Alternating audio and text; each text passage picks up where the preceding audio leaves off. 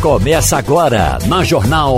Opinião com qualidade e com gente que entende do assunto. Com Geraldo Freire, Romualdo de Souza, Wagner Gomes e jornalistas do Jornal do Comércio, deixando você bem informado. Passando a Limpo.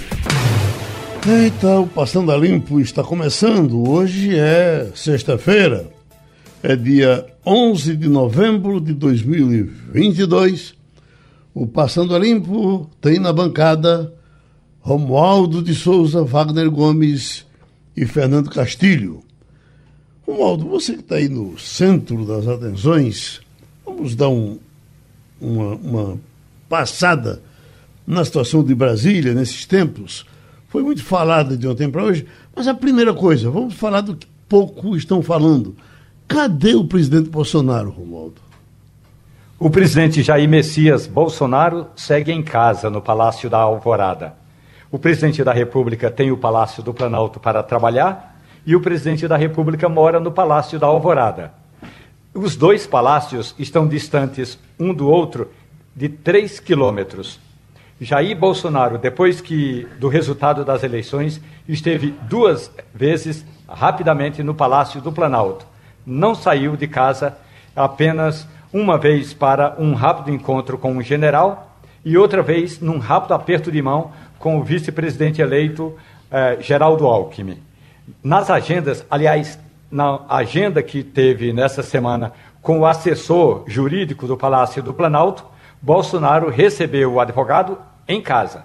Portanto, o presidente está calado, o cercadinho do presidente Jair Bolsonaro está literalmente às mangas. E por que as mangas? Porque essa é uma época de muita manga aqui em Brasília. Uhum. E como tem chovido muito, ventado absolutamente bastante na capital federal, tem caído muita manga ali no cercadinho. O cercadinho está coalhado de manga. O presidente Lula, inclusive, dizia ontem é, não sei se ele está doente. Tem a informação da erisipela, que diz que é uma coisa muito dolorosa. Muito. É, mas isso é confirmado, Romualdo? Questão... Geraldo, o que se fala por aqui é que no último debate o presidente Jair Bolsonaro estava participando lá na Rede Globo e meio que andou com as pernas abertas assim, e alguém até ficou preocupado o que poderia estar acontecendo com Bolsonaro, se teria levado uma pancada no, no joelho. Pois bem, o que se fala por aqui, e não é oficial, porque o boletim médico não foi informado, embora a reportagem da Rádio Jornal tenha pedido informações ao, à Secretaria de Comunicação da Presidência da República, é que o presidente não anda bem exatamente de um problema de pele, mas oficialmente não tem absolutamente nada. A única coisa oficial que eu posso garantir a você é que se você abrir a agenda é, palácio.gov.br, vai lá encontrar a informação sem compromisso oficial. Os seus bastidores, Wagner Gomes, o que é que dizem? Geraldo, é muito estranho esse silêncio, né? Essa falta de declarações do presidente da República. Agora, por outro lado, nós temos excesso de declarações do presidente eleito, como ontem, eu acho que nós vamos comentar daqui a pouco, algumas declarações desnecessárias, não havia necessidade daquilo.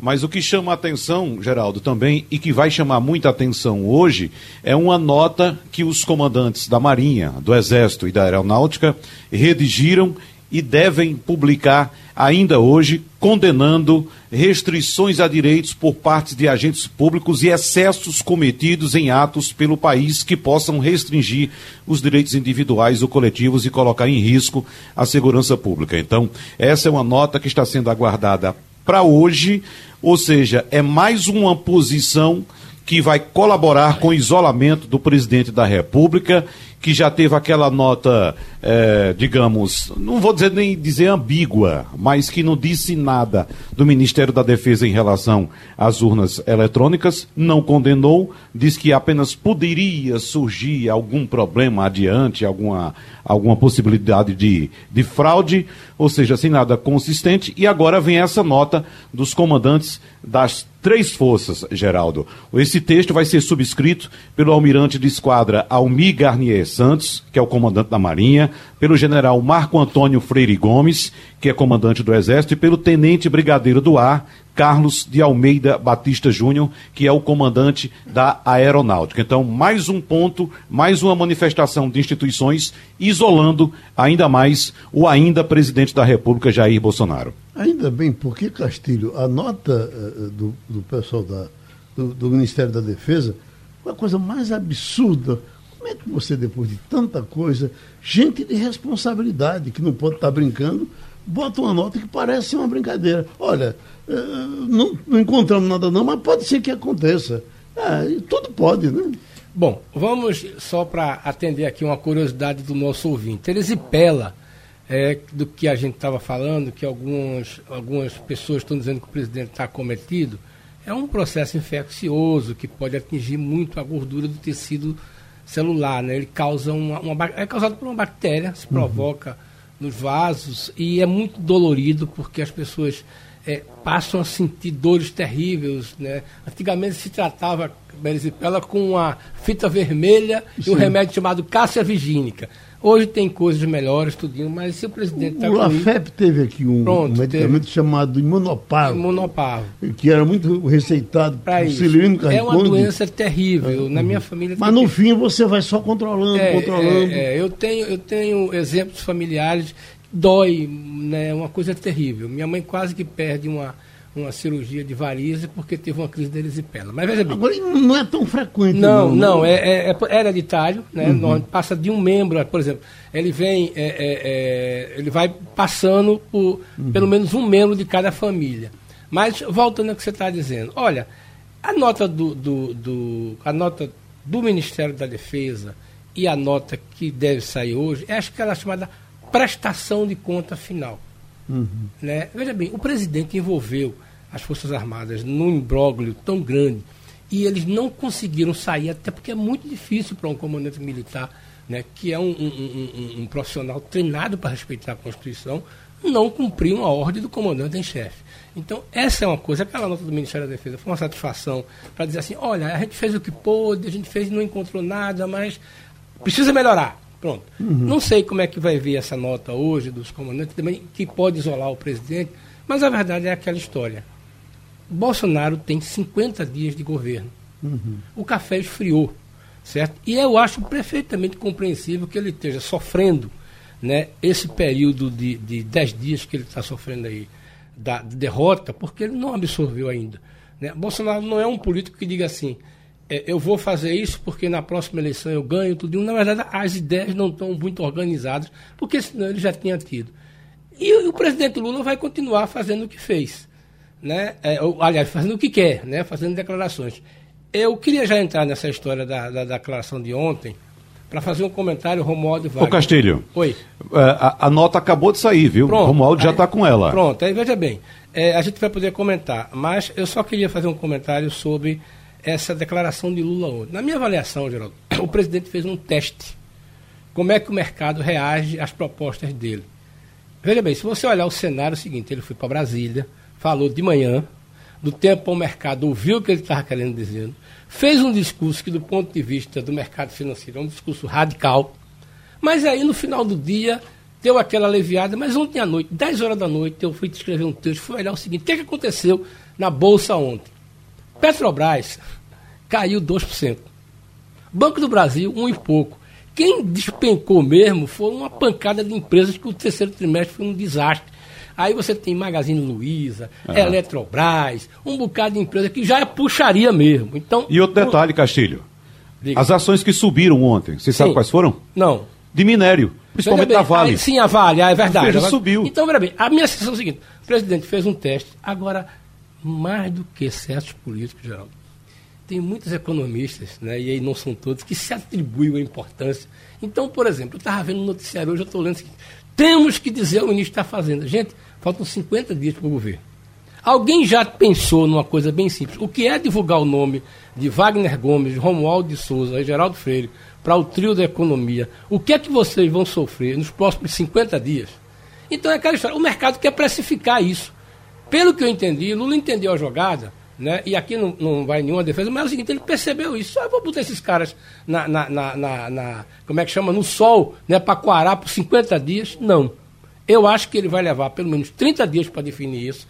Essa história do grupo de transição é bom a gente comparar com o grupo de Raquel. Raquel chamou seis pessoas para cuidar do grupo de transição. Lula vai chamar 60. Eu achando daqui muito pouco e tô achando de lá exagerado. Veja bem, tu acha que alguém, me diga uma coisa, alguém vai ouvir a opinião de determinados economistas, de pessoas lá, o cara vai chegar lá, vai tirar uma foto, botar no currículo, vai fazer um relatório, o presidente não vai prestar atenção em nada e o cara vai dizer que participou do grupo da transição. E ontem ele disse uma coisa que é bem interessante.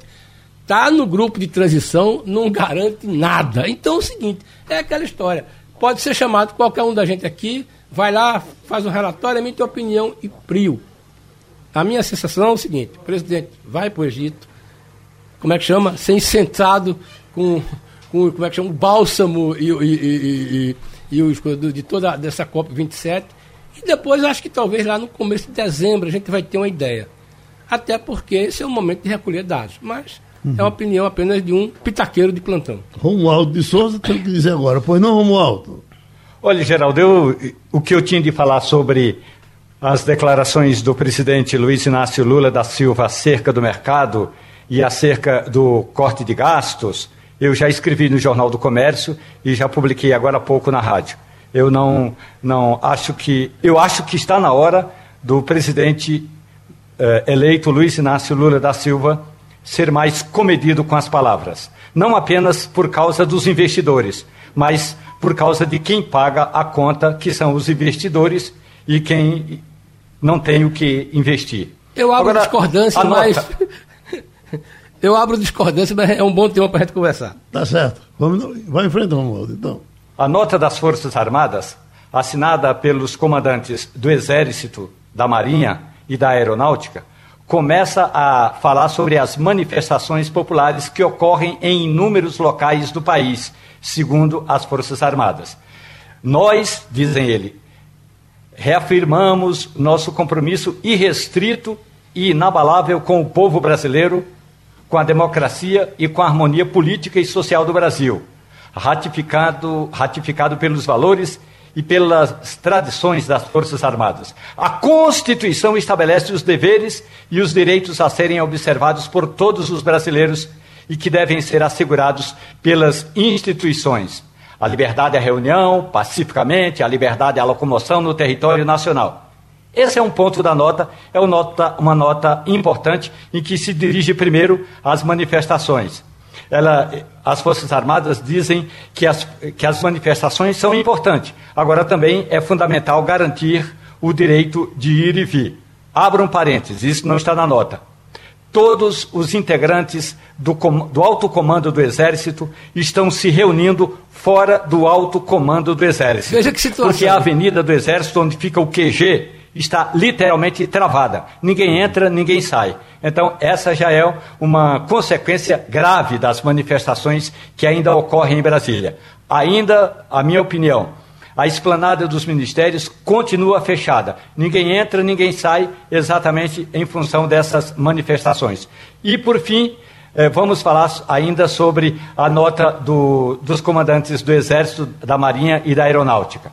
A construção da verdadeira democracia, dizem os militares, pressupõe o culto à tolerância, à ordem, à paz social. As Forças Armadas permanecem vigilantes, atentas e focadas em seu papel constitucional na garantia da nossa soberania, da ordem e do progresso, sempre em defesa do povo. E aí terminam. Assim, temos primado pela legalidade, legitimidade e estabilidade, transmitindo a nossos subordinados serenidade, confiança na cadeia de comando coesão e patriotismo. O foco continuará a ser mantido no incansável cumprimento das nobres missões de soldados brasileiros, tendo como pilares da nossa convicção a fé no Brasil e em seu pacífico e admirável povo. Assinam os comandantes do Exército, da Marinha e da Aeronáutica, Geraldo. Teve mais uma decisão do ministro Alexandre Moraes com com relação ao, ao uso da Polícia Federal? Tem, tem uma, um pedido, eu não tenho esse, essa decisão agora, Geraldo. Uhum. Eu sei que estava na mesa é, do Supremo Tribunal Federal. Ah, desculpe, tem um pedido da Polícia Federal para prosseguir uma investigação contra o comandante da Polícia Rodoviária Federal. Uhum. Porque tem um inquérito que foi aberto no TSE que manda investigar o comandante da Polícia Rodoviária Federal por aqueles, por, a, por aqueles bloqueios que ele comandou e mandou executar no dia da eleição e que supostamente teriam atrapalhado a votação em algumas regiões. Essa decisão de que você fala, eu não, não tenho em mãos. Ô, Geraldo, Oi, essa, essa apuração foi solicitada pelo Ministério Público Federal Sim. com o objetivo de averiguar a conduta do policial rodoviário federal, que é o diretor da instituição, Silvinei Vasques, e essa investigação será conduzida pela Polícia Federal. Então, uhum. ele é, é, está sendo investigado tanto pela aquela operação no dia da eleição, que barrou, que parou ônibus em estradas, principalmente aqui do Nordeste, e depois pelo fato de a corporação ter feito o que alguns acreditam corpo mole em relação a essas manifestações que nós estamos acompanhando, Geraldo. Agora, nós não temos, Romualdo, Wagner, ah. Castilho, no momento não temos nenhum tumulto em estrada, me parece. Não. Com relação a isso, essa coisa está pacificada. Agora tem esses amontoados de pessoas, chega da pena delas, que ficam Bom, mas dizem que quando você chega lá tem comida, olhemos tem piquenique. História. Diz que tem um piquenique aqui na, é. na frente do quartel. Veja bem, olhemos, olhemos, um, pouco, olhemos um pouco a história. É, os movimentos de esquerda nunca fizeram isso? Os movimentos de esquerda, né? Mas para em frente do quartel, acho que não. Não, veja bem, não, não, vamos olhar um pouco para trás, uhum. né? Sem querer defender o caso. Mas, veja bem, é porque a gente está tão desacostumado com esse tipo de coisa. E realmente assusta, né? O fato uhum. de você estar tá na frente de um quartel querendo falar em, em, intervenção federal. Mas eu acho que é aquela história. É, a gente precisa conviver com esse tipo de coisa.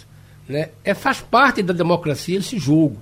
Claro que os comandantes militares, os comandantes estão preocupadíssimos, porque é o seguinte, o sonho de militar é manter, né, o sonho não, o padrão, né, não, o padrão do comportamento militar é manter as unidades militares impecavelmente lindas. Né? Quando você vai, quando qualquer pessoa entra em qualquer quartel, prima pela eficiência, pela limpeza. De repente tem um bando de gente lá. Né? Veja que constrangimento os 16 generais do alto comando precisar se reunir numa outra unidade militar, porque é a casa deles. A Ô, sala Castilho. que está preparada para o cara falar. Isso é muito constrangedor.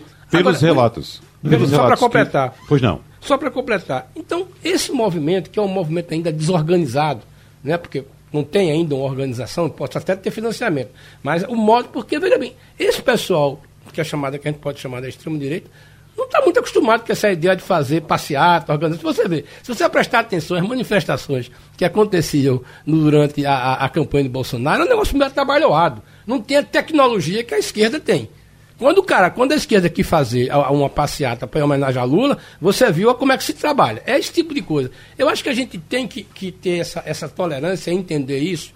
E veja bem, esse pessoal está chorando luto. Agora, veja. Não vamos querer dizer assim. Agora, é preocupante? É. Agora, a gente tem que ter um pouco de compreensão. A gente ainda tem um, um, um, um estímulo feito na base da mentira, é. pela mídia social. Ah, Isso, é Geraldo. É impressionante. Ontem eu, eu Aí é um cheguei negócio... a passar para vocês o que recebi de uma, uma, uma senhora até bem, bem aparentada, uh, uh, super preocupada porque Lula teria votado Paulo Freire para ser ministro da, Veja que situação. Da educação. Ele não está Você... mais entre nós faz muito tempo. Né? Nossa Senhora. É, mas dizer que o Rui, Rui, Barbosa, ministro da Economia, é, está fazendo. Vai por aí, esse né? tipo de coisa. O cara Agora, Geraldo. Hum. E os caras levam a sério. É, hum.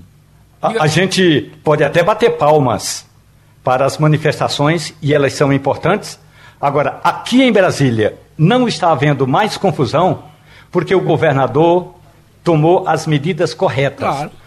É, de anteontem até ontem, chegaram à, capital federal, segundo informações que a reportagem da Rádio Jornal apurou, 193 caminhões.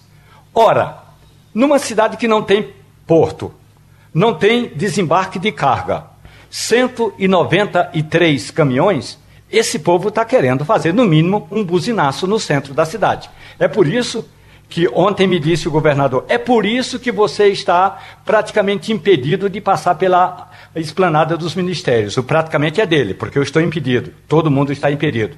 Porque o governo fechou as principais ruas do centro de Brasília para evitar que esses caminhoneiros chegassem ao centro de Brasília. Da mesma forma como esse piquenique que está ocorrendo na porta do quartel-general do Comando do Exército foi impedido de ser formado na porta do Congresso Nacional, porque o governo se organizou e evitou que essa, digamos, manifestação eh, que está ocorrendo aí agora na porta do Comando Geral do Exército aqui em Brasília eh, chegasse também a porta do Congresso Nacional. Porque se tem alguma coisa que precisa ainda ser respeitada e garantida nesse país, é o funcionamento das instituições. Termino eu por aqui destacando algo que eu ainda não tinha lido na nota do comando dos comandantes. Eles dizem, aí onde é que está a questão, são condenáveis tanto eventuais restrições a direitos por parte de agentes públicos quanto eventuais excessos cometidos em manifestações que possam restringir os direitos individuais e coletivos. Na prática, os comandantes deram uma na ferradura, pegando o Poder Judiciário, que tomou medidas para desobstruir, como na, no cravo, que são aqueles que estão fazendo os protestos nas estradas, e nas ruas do Brasil. Deixa eu pedir um espaço, um espaço a vocês. Na nossa boa conversa, pedimos a participação do professor Rodrigo Bezerra, é, especialista em concursos públicos e ensina língua portuguesa também para concurso, porque está vindo aí, já está se aproximando a data uh, das provas para o concurso do INSS, que tem um milhão de inscritos. Uh, o salário chega a R$ 5.905. São, e aí eu tenho uma dúvida com relação a, a, a, vagas, me parece que é um milhão disputando mil vagas no, no Brasil todo. São essas dúvidas que a gente vai, vai tirar com o doutor Rodrigo Bezerra, inclusive eh, para uh, uh, esclarecimento das pessoas que estão inscritas, porque é muita gente realmente querendo um emprego público. Eu pergunto, é, é, na verdade, é isso mesmo? É um milhão de pessoas. As inscrições já se encerraram, ainda pode haver inscrição. Pra, e, e para quantas vagas, professor? Bom dia, Geraldo. Bom dia, ouvintes da Rádio Jornal. É sim, Geraldo. Tá, tá baixinho aqui, tem Provas algum... possi... Agora chegou. Pois não, agora. Opa, é, bom dia, Geraldo. Agora. Bom dia, ouvintes da Rádio Jornal as inscrições já se encerraram, né? Na verdade, as provas vão acontecer agora, dia 27 de novembro, finalzinho, no domingo, agora no mês de novembro. Uhum. É um concurso muito grande, bem grande, é, talvez, talvez não, o maior concurso de 2022, é, dos últimos tempos. Uma curiosidade, Geraldo, a gente esperava bem mais pessoas. No último concurso nós tivemos 1 milhão e 400 mil inscritos. É, e para esse concurso a gente até esperava que houvesse mais pessoas, uma vez que é, segundo o INSS, é o último concurso para o cargo de técnico do Seguro Social, da Seguridade Social, que vem com acessibilidade para nível médio. O hum. próximo concurso agora, o nível vai ser superior. Então, eu confesso a você que eu até esperava que houvesse aí bem mais do que um milhão de pessoas. A gente estava até especulava-se que esse concurso chegaria a dois milhões de pessoas. Então, assim, é um concurso muito grande, né? A concorrência aqui para a cidade de Recife está em 3.501 pessoas por vaga. Uhum. Tá? É uma concorrência bem alta, bem grande. A maior concorrência é, é, é no Distrito Federal, com 5.444 candidatos disputando uma vaga. É um então, concurso bem grande. Castilho, isso, isso me assusta. O que, que, eu, o que é que eu faria se eu fosse para uma prova onde eu sabia eu vou concorrer com 3 mil pessoas? Olha, é, é, o professor diz uma coisa bem interessante. Esse é o último concurso de pessoas com nível médio. E para as 3.373 vagas, eu apostaria um real que não vai passar um que não tenha pelo menos uma graduação. 3 mil concorrente, né? Pura vagas, vagas. Ah, são, então, olha bem, são, fato, são 3 mil vagas? 3 mil, 3.373. Eh, são, não, são 3 mil, é, 3 mil e poucos 373, para é, é. aqui em Recife. Não, né? Aqui em Recife não, dá, mais ou menos é. 3.500 candidatos por vaga. Por vaga, né? Aí veja bem, você tem um número, e não é só 3 mil por vaga, o Brasil inteiro também está disputando isso. As, o sentimento que eu tenho é o seguinte: primeiro, não vai passar ninguém com, com ensino médio. Só vai passar a gente com graduação, talvez a gente até com pós-graduação. O ruim desse tipo de coisa, Geraldo, é que está se criando uma cultura que aí o professor pode me ajudar, de fazer isso como uma garantia de renda para tentar outra coisa, tentar outro concurso. Então, por exemplo, você tem um salário de 5 mil, 40 horas, certo? Você não está afim de fazer uma carreira no INSS. Você está ali de arranjar um emprego, certo? E essa é uma coisa que a gente vai ter que discutir em algum momento nesse país. Nós já tem até alguns debates seguintes concurso, né, emprego público de 5 ou 10 anos. Né? Porque é o seguinte, o sujeito no Brasil faz um concurso desse e acha o seguinte, ele entra no primeiro dia, quando é que eu vou me aposentar? Uhum. O INSS não está interessado no plano dele, o INSS quer resolver um problema burocrático de, da, da, da, das sessões do INSS, mas é aquela história. O, a, a, a, infelizmente, a gente tem essa percepção de que é, não vai ter é, gente de primeiro grau aprovada nessa lista aí. Não sei se estou errado. Professor, tome nota aí, porque eu vou fazer uma rodada com os outros dois, e aí eu solto para o senhor e o senhor fecha para os três. Uh, uh, Romualdo. Professor, bom dia para o senhor, tudo bem? Olha, tudo bem, Romualdo? Bom dia, programa... prazer falar com você novamente. Em, em, em paz, professor. Agora, analisando o programa, se o estudante fez um bom segundo grau, ele passa nessa prova. Não precisa estar na universidade. Porque a base das, pro, das questões da prova, quer dizer, a base do conteúdo desse concurso é o chamado segundo grau, professor. Eu estava acompanhando uma análise numa escola de cursinho aqui em Brasília e tem pelo menos 5 mil candidatos inscritos e que são alunos dessa escola. A maioria, professor, está ali para fazer o concurso numa condição. Eles falam em estabilidade no emprego. E pronto. Essa é a, a primeira, a primeira motiva motivação. Estabilidade no emprego. Aí tem várias outras ramificações. Mas o primeiro aspecto é que o programa, se você fez um bom segundo grau, você passa na prova. E o segundo, a motivação é a estabilidade no emprego. Deixa eu chamar Wagner, porque aí o professor depois entra e mata os três. Pois não, Wagner? A minha dúvida, Geraldo, é em relação à prova em si. Eu acredito, professor Rodrigo, me tire essa dúvida por gentileza, que esse é um tipo de concurso que não deixa margem para erro. Ou seja, quem vai entrar para disputar a mesma vaga é aquele candidato que tem condições de acertar 100% dessa prova. Professor. Vamos lá, deixa eu começar. Primeiramente, é, eu concordo, desculpa, esqueci o nome aqui do colega aqui do, que fez a primeira pergunta. Castilho. Castilho. Fernando Castilho. Opa, Castilho, é, você tem toda a razão. A, a maioria das pessoas que vai entrar nesse concurso, indiscutivelmente, já vai ter nível superior. E isso não acontece só com o INSS, vamos deixar muito bem claro isso. Né? Os, os, concursos hoje que trabalham, inclusive, que abrem vagas para nível médio, eles, por exemplo, é, é vou dar um, um clássico aqui: concurso para policial militar. É muito comum hoje, hoje, nos quadros da Polícia Militar, você ter praticamente quase todo mundo já com nível superior, inclusive os aprovados. Isso eu diria que é um movimento do próprio país, do próprio Brasil mesmo, né? As pessoas estão perceberam que o acesso ao, ao, ao ensino superior é importante mesmo. Então, é, é, a grande chance, sim, de você ter a maioria, ou, eu não vou dizer todos, mas a, a, a maioria, eu não gosto da grande maioria, que parece um, é, parece um pleonasmo, é, é, aprovados é, nesse concurso é, com nível superior. Né? É, o que o, o, Romualdo falou a respeito de, de pessoas que estão inscritas que querem estabilidade, isso é uma tônica muito forte na seara pública. Né? É, é, se você, por um lado, na, na, iniciativa privada, você tem o risco, muitas vezes, do empreendedorismo, o risco de, de perder o emprego, na seara pública, em geral, se busca sim a estabilidade.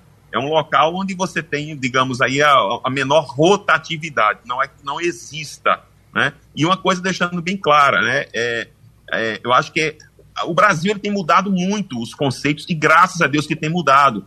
É, eu acho que aquela, aquele, aquela visão que a gente tem do funcionalismo público, como aquele cara que não trabalha, que não faz nada, que né, que tem, isso tem mudado muito. Se conversar com muitas pessoas que são aprovadas em concursos públicos, são pessoas que trabalham muito, bastante. Eu conheço muita gente que trabalha de segunda a sexta e que cumpre o horário correto. Então, é, é, eu acho que a gente precisa mudar essa visão que a gente tem hoje ainda do concurseiro, de que da pessoa da aprovada, do servidor público, de que ele é um, um camarada que ele vai passar no concurso e que ele não vai mais trabalhar. Eu acho que isso se disseminou ainda, lamentavelmente, a gente, é, vamos ser bem sinceros, chegamos a muitas vezes órgãos públicos em que você vê que há um certo descaso, mas não é a tônica geral. E a última pergunta, alguém, é, é, ele perguntou assim, vai passar quem, que não, quem não puder, quem não errar? Com certeza, não dá margem para erro. Um concurso em que você tem, por exemplo, aí em Brasília, Distrito Federal, acho que o Romualdo, não sei se ele está em Brasília, é isso, Romualdo? É, em Brasília. Estou, estou. Distrito Federal tem 5 mil, praticamente 5.500 pessoas para uma vaga. Então, assim, é uma prova do Sebrasp, né, vamos deixar muito claro, é uma prova do certo e errado, é aquela banca é, que se você errar uma questão vai anular uma, uma a certa. Então, assim, não dá margem para erro. Se não souber a questão, você não marca, mas em compensação também você não pontua. Então, é, uma, é um concurso milimétrico, é um concurso é, vão ser 50 questões, 50 itens de nível básico e 70 de específicos. Eu ousaria dizer que vão ser aprovados quem praticamente acertar acima de 120 itens. Pronto, professor Rodrigo Bizet, vá trabalhar com o seu pessoal. A gente chamou o cardiologista Carlos Jafé, médico e presidente regional da Sociedade Brasileira de cardiologia em Pernambuco. Estamos numa sexta-feira, as pessoas querem ter um fim de semana tranquilo. E é, é, para falar de desmaio, de princípio, é, ouvintes nossos pediram para entrevistar um cardiologista sobre isso, porque estão vendo muitos desmaios em pessoas é, de televisão. É, é, aconteceu o Diane aqui, mas não foi o primeiro. Eu já vi, por exemplo, pessoal de futebol, um dia desse eu estava assistindo a TV Esporte, e o aquele Batista, que até já foi jogador, ele começou a virar os olhos assim, caiu. E tem sido muito frequente esse tipo de desmaio. Aí, doutor Jefferson, de princípio eu lhe pergunto, tem a ver, tem algum efeito colateral desse, do estresse de estar falando e ter o desmaio? Por que, que eu não desmaiei ainda? Doutor Jafé? Acho que caiu a ligação. Então, enquanto ele chega, você já desmaiou, Wagner, alguma vez? Por alguma nunca, razão? Geraldo. Nunca, nunca aconteceu comigo. É, é, é, estranho de fato, a gente fica até se questionando por que isso acontece com outra pessoa, né? Claro, quando a gente não conhece, não sabe do que está acontecendo. Como, por exemplo, você citou muito bem o caso de nossa colega uhum. Anne Barreto, né? Que a gente até brincou aqui que seria algo de alimentação, não ter tomado um café da manhã reforçado, daquele que a gente conhece, com cuscuz, macaxeira, inhame, carne de sol, pão, queijo, tudo, não é? Ah, Na mesma mas, assim, refeição. Na, tudo, tudo de manhã, né? Uhum. Um bom café da manhã sertanejo, né, Geraldo? O professor voltou, viu? Pronto, professor, eu já, eu já suei frio, me urinei, agora de manhã nunca. Alguma diferença de mim, por exemplo, para a Anne? É, bom dia, Geraldo. Bom dia a todos os ouvintes aí da Rádio Jornal. É, eu não, não escutei a parte de Anne, né? Não, que ela, Mas... ela de maior apresentando o debate. Sim. O, o, que acontece com muita, tem acontecido com muita frequência na televisão. Você vê no repórter, daqui a pouco ele cai duro. É, é, é, no pessoal que trabalha em futebol, acontece muito isso. Oi. Vou completar aqui. Isso. Professor, é o que o, o, o pessoal está dizendo que tem uma doença na moda agora. O nome é bonito. Síndrome do vaso vagal. Isso. Então, essa é a doença que tem gente que está conversando, olha, eu acabo de ter uma síndrome de vaso vagal, uhum. né? Outro faz, eu também tive, entendeu? Então, eu queria saber que o senhor explicasse o que é que é isso, como é que se acontece, como se proteger disso. Perfeito. Primeiro a gente classificar o que é síncope, né? que é o desmaio. Né? Na verdade, a síncope ocorre quando, num determinado momento, por um determinado fator, você tem um desmaio. Então, isso aí que você perde subitamente a sua consciência. Na hora que você perde sua consciência, você desmaia, que foi o que aconteceu com Anne no programa da televisão. E isso pode ter sido desencadeado por uma forte tensão emocional. isso pode ser um, um, uma causa, um fator casual, tá? É, eu vi também a história de você ter uma alimentação é, saudável de manhã, ela é, é, fundamental, porque você pode desmaiar por uma hipoglicemia, uma queda da, da, da glicose, porque você passa um longo tempo em jejum dormindo e na hora que você acorda você não faz uma alimentação saudável, você automaticamente você pode ter uma hipoglicemia e levar você a ter um desmaio. E aí vai ocorrer o que Geraldo disse, você ficar suando frio, ficar pálido e desmaiar propriamente, né? Perder a sua consciência. Então, isso a gente tem que fazer uma investigação desse processo de síncope, de desmaio. E normalmente essa investigação deve ser feita pelo cardiologista e algumas vezes com apoio do neurologista, porque nós podemos ter exatamente o que você falou, de uma síndrome ou de uma síncope vaso-vagal. O, é, doutor Jafé, eu sei, eu estou sabendo ah. que o senhor está aí no, no, no, seu trabalho.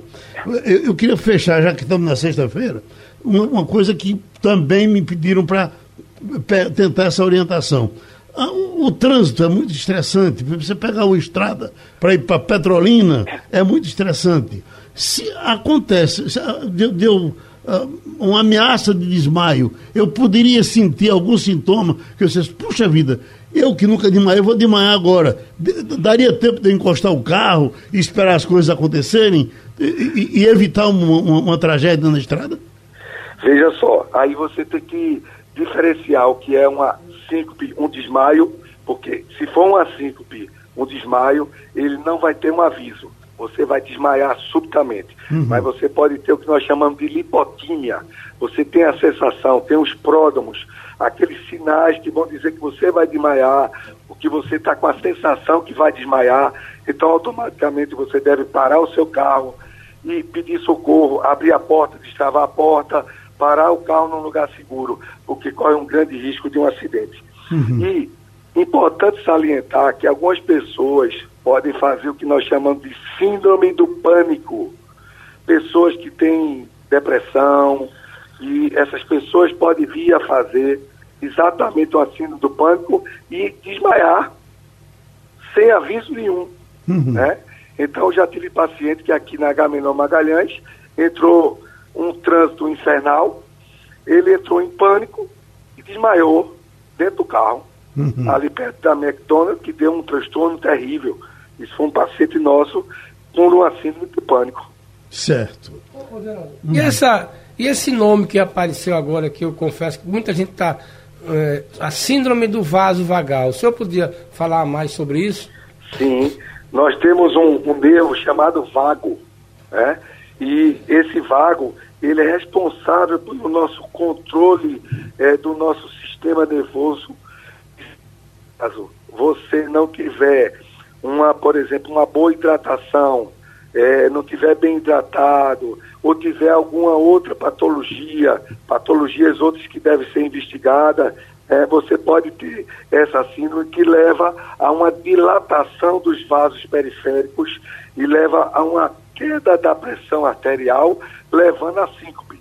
Isso é a síndrome vasovagal. Uhum. Muitas vezes nós não nós só conseguimos diagnosticar essa síndrome quando nós fazemos um exame chamado tilt test, ou seja, nós colocamos esse paciente monitorizado e numa, numa, num ambiente adequado e nós simulamos essa, esse estímulo vagal.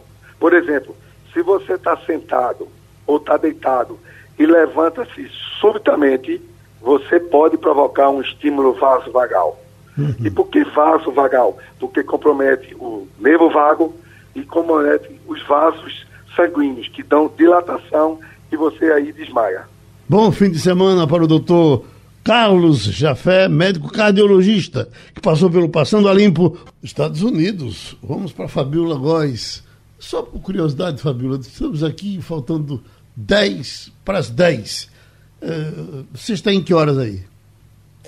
Agora são 10 para as 8. Entrou aqui um horário diferente, né? A gente fica agora com duas horas a menos em Washington, como se fosse um horário de verão aqui. Então, uhum. estamos a duas horas a menos. Você fala nisso, rapaz, eu tive o desprazer de acompanhar uma notícia de que Lula já teria feito uma pesquisa e nessa pesquisa foi dito que o pessoal quer o horário de verão. Então, eu vou morrer de saudade de Bolsonaro, porque ele pelo menos isso, ele não me deixou. O horário de verão, Castilho, me tira, me tira, me tira do ritmo. Do ritmo né? Me doida. Mas... Eu acho que Fabíola podia esclarecer como é a dinâmica num país como o Brasil, são duas horas, né? Como é, lá, como é, é dinâmica... lá é pior ainda, mexeu, mexeu duas horas, foi Fabíola aí?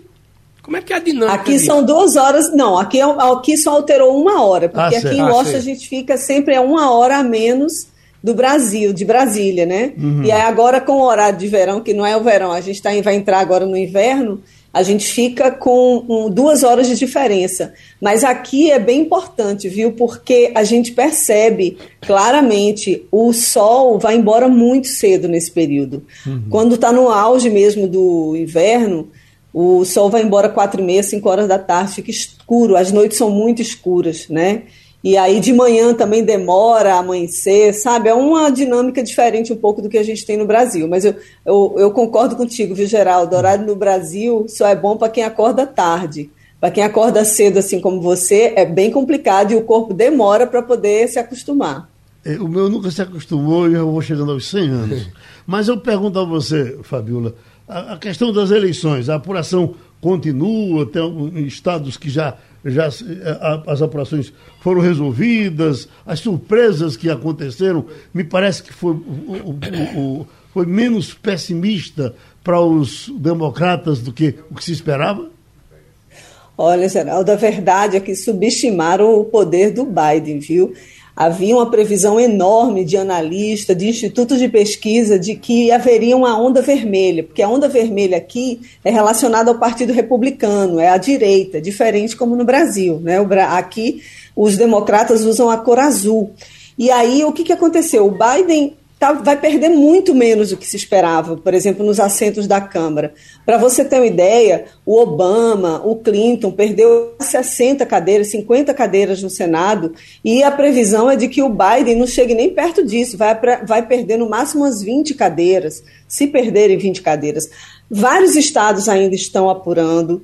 A gente está na grande expectativa com o resultado para o Senado, a Câmara é praticamente certa que o Biden não vai conseguir manter a maioria. Ainda há chance, mas tem poucos estados para poder decidir, mais ou menos um, é, um, acho que faltam 30 cadeiras para poder decidir a situação da Câmara. Mas no Senado é uma loucura, porque tem estado, por exemplo, como a Geórgia, que vai que tem segundo turno para senador.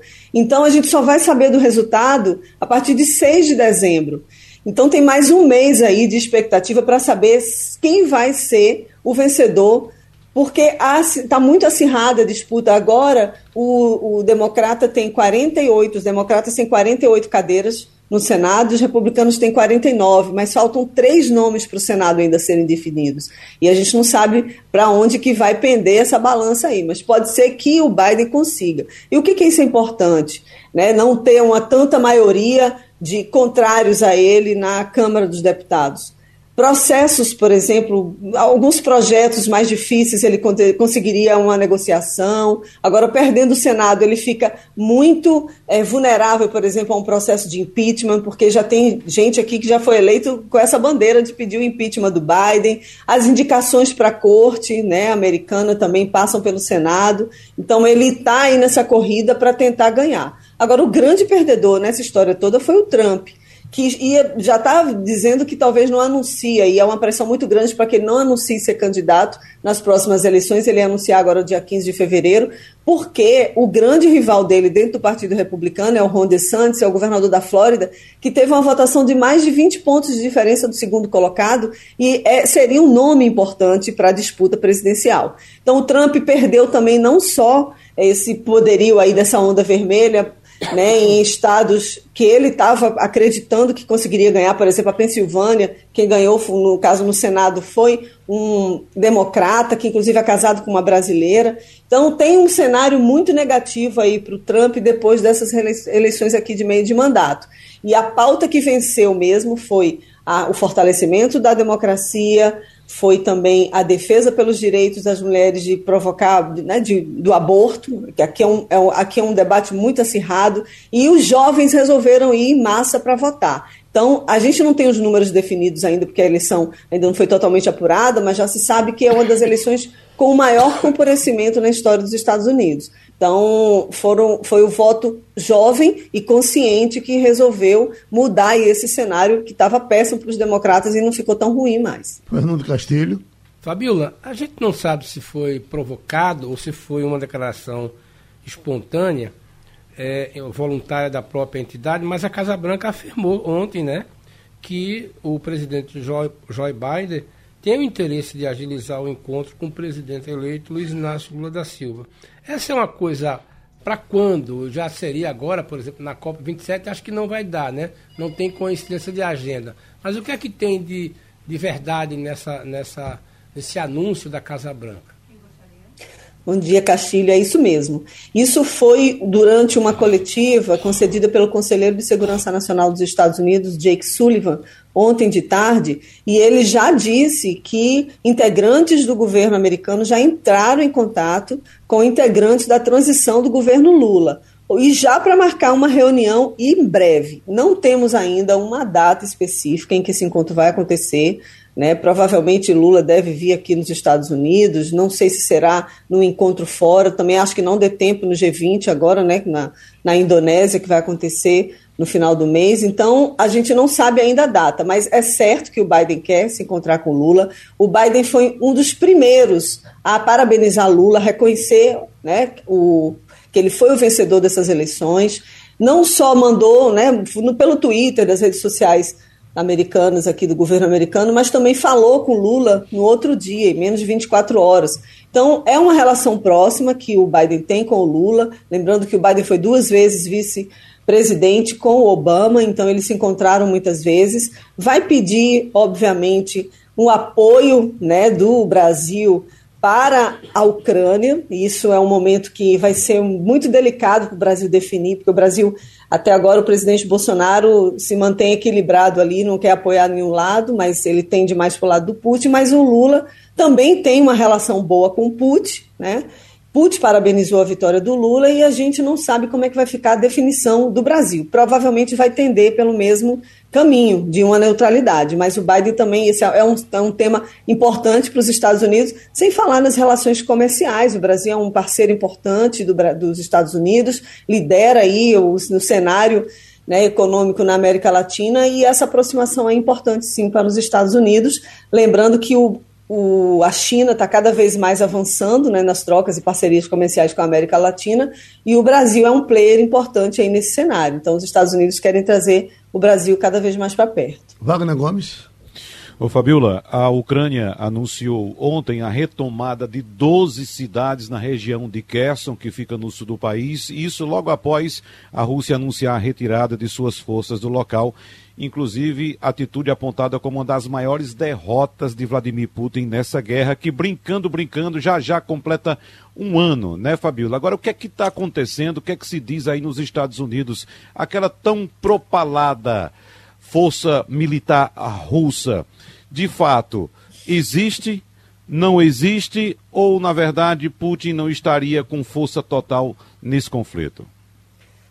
Olha, Wagner, aqui o que se fala mesmo é que o Putin não tem esse poderio todo que a gente pensava, que o Ocidente pensava que ele tivesse. Ameaçou usar arma nuclear e tal, e não tem sinal disso. Ele está totalmente desgastado, pelo menos aqui, pelas notícias né, do lado ocidental, a gente fica sabendo que ele está desgastado, principalmente agora. Hoje ele anunciou que retirou todas as tropas que havia na região de Kherson, que é uma região no sul da Ucrânia, uma região que liga a Crimeia, é um importante local para a Ucrânia acessar o porto de Azov. Então é um momento e, e sem falar que era a capital que a Ucrânia, a Ucrânia já tinha retomado, né? Kherson, que foi anexada com aquele plebiscito muito mal feito ali que, em que anexou três outras cidades. Então é uma região muito importante. O, o Putin já anunciou essa retirada, eles estavam com muita dificuldade de levar alimentos e suprimentos mesmo, de armamento para os soldados que estavam numa parte do rio que divisa, né, divide as cidades. Então, ele, ele fez uma demonstração aí de recuo, mas aqui está todo mundo muito cético, né? principalmente a Ucrânia está muito cética, está pensando que seria uma estratégia assim de perder a batalha para não perder a guerra. A gente tem que acompanhar muito bem esse movimento, realmente vai fazer um ano, é um ano, né? Agora, lá no dia 24 de fevereiro dessa guerra, aqui nos Estados Unidos reforça reforçam muito a perspectiva de um acordo diplomático. Os Estados Unidos têm dito que a Ucrânia poderia negociar com a Rússia, a Rússia abrindo mão desses novos territórios que foram anexados, mas é um cenário que a gente não tem nenhuma segurança, nenhuma previsão, não tem nenhum encontro marcado para que eles sentem numa mesa para negociar. Mas a, a, gente, o que a gente está conseguindo enxergar agora é que a Ucrânia está fortalecida nessa guerra, Putin está perdendo, a força e os países ocidentais já estão avisando que não vão continuar dando tanto apoio, porque gastaram muitos bilhões, mas é, é o grande responsável pela, por esse levante aí, esse, essa resposta da Ucrânia em relação à Rússia, porque tem muito armamento dos Estados Unidos, da Alemanha, né, que foram enviados. Eu vi um levantamento alguém passava pela madrugada, ouvindo um, uma rádio de São Paulo, e nesse levantamento dava de que dos dois lados já mataram nessa guerra 250 mil pessoas. Eu estava até conversando com o Castilho aqui, nesse caso, jovens e mais jovens e mais jovens. É isso mesmo, Fabíola? Por que, que Deus não manda um raio e não mata os dois presidentes? Olha, é complicado, viu? Não sei nem se matando os dois presidentes isso daí seria resolvido, porque é um problema de muitos, muitos anos, né? de muitos séculos aí para poder se resolver, porque a identidade russa está dentro da Ucrânia, né? O berço da Rússia foi, foi criado mesmo dentro da Ucrânia. Então, são séculos aí de brigas e de definições. Tem gente na Ucrânia que não fala ucraniano, que fala russo. Tem regiões que são muito mais identificadas com a Rússia do que a Ucrânia. Então, realmente é um assunto muito delicado de se resolver, igual as questões lá no Oriente Médio. Então, é, a gente vai, talvez demore mais um pouquinho para ver essa guerra parar. Wagner? Já fui. Tô Oi, bem. Romualdo? Vamos para Romualdo. Romualdo? Fabiola Góes, bom dia para você. O que esperar, Fabiola, de um encontro de Joe Biden com o líder chinês Xi Jinping? Já que ninguém quer ceder, o que vai dar o encontro desses dois homens? Bom dia, Romualdo. É um encontro muito esperado, porque é a primeira vez que o Biden vai se encontrar com Xi Jinping pessoalmente. Eles tiveram alguns encontros, três ou quatro encontros virtuais.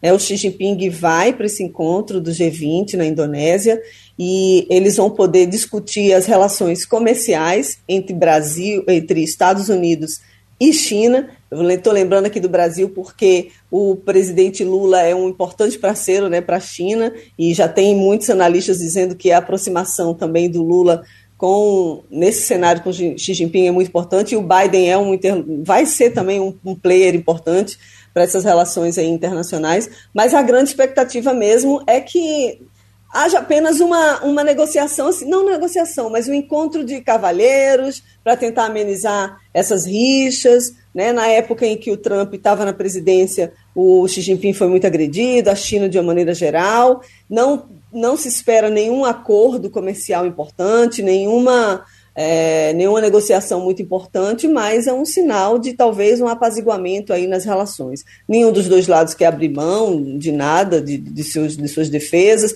Por exemplo, uma relação meio estranha, porque a vice-presidente aqui dos Estados Unidos foi visitar Taiwan, né, um assunto muito complicado para a China. Outros também congressistas americanos foram para Taiwan. Então é um momento em que talvez a, a, a, relação não seja da melhor possível. Mas eles têm alguns acordos, por exemplo, alguns entendimentos em relação à Coreia do Norte, né? E, e aí a gente vai. A gente sabe que pode sair algum comunicado, não talvez não conjunto dos dois, mas comunicados separados e falando sobre essa harmonia aí, vamos dizer, nas relações entre os dois países, que é importante para os dois. Né? Eles brigam assim ideologicamente, mas a China é o maior parceiro comercial dos Estados Unidos. Era só para completar uma informaçãozinha, Geraldo. Em 2010 e 2009, quando o Lula estava saindo do governo, Xi Jinping era o presidente, era o secretário-geral do Partido Comunista da China. Uhum. E aí estava nessas negociações já desde tempo. Então, Na verdade, entre o tempo que Lula saiu né, e Xi Jinping ficou na China, foi uma ascensão. Mas em 2008, 2009, 2009 2010, Xi Jinping já estava no, no, comando central da, da economia da China. Se eu tivesse um filho, botava no meio. Isso eu queria lembrar. A pauta de combate à miséria entre Lula e Xi Jinping é muito semelhante. A China tirou mais de 800 milhões de pessoas da pobreza. Não existe pobreza na China, não existe gente passando fome. Então é uma pauta muito é, similar dos dois presidentes. Tá bom, terminou Passando a Limpo. A Rádio Jornal apresentou opinião com qualidade e com gente que entende do assunto. Passando a Limpo.